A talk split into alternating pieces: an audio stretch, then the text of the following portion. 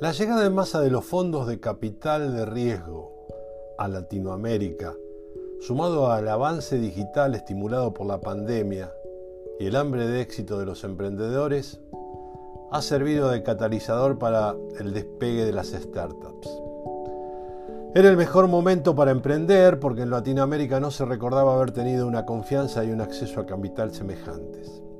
Los inversores, tanto locales como globales, vieron oportunidades para obtener una ganancia atractiva en los negocios de la zona.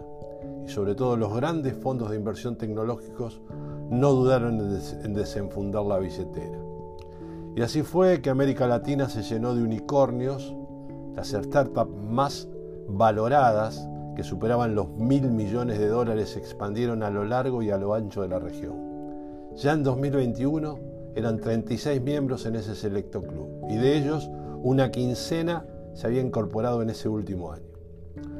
Fueron de público conocimiento además los esfuerzos sin precedentes que la Fed hizo para impulsar la economía durante la crisis sanitaria y que ayudaron a que el índice de referencia bursátil escalara con fuerza hasta fines del año pasado. Pero todo lo que sube puede bajar y parece que hoy la fiesta está terminando. Semejante inyección de capital por parte de la Reserva Federal estadounidense a tasa cero generó alta inflación.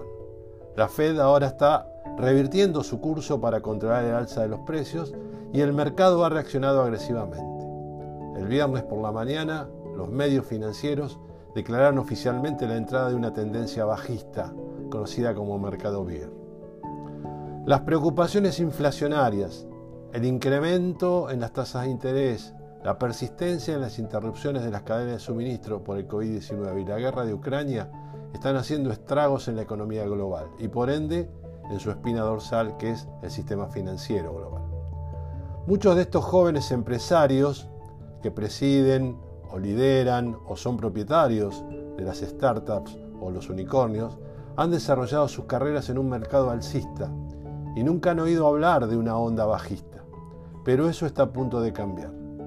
Seguramente las valoraciones caerán, el capital no será tan barato y las inversiones en empresas en etapa inicial no se sentirán tan inteligentes como un tiempo atrás. Los inversionistas que alguna vez se sintieron invencibles Hoy ven pérdidas y números en rojo. En los primeros tres meses del año el financiamiento a nuevos negocios en Latinoamérica bajó 60% de su punto más alto el año pasado cuando alcanzó 7.300 millones de dólares en el segundo trimestre. Además, ni una sola empresa latinoamericana salió en oferta inicial para cotizar en el mercado internacional. Se reitera una vez más la confrontación entre la historia entendiendo por ello a las narrativas, la visión y el sentimiento que impulsa a una empresa o un emprendimiento hacia adelante, contra los fundamentos, o sea, cómo el negocio está ganando dinero y cómo el mercado te lo cree. Hay una excelente frase de Warren Buffett para sintetizar este momento. Solo cuando baje la marea podremos advertir quién ha estado nadando desnudo.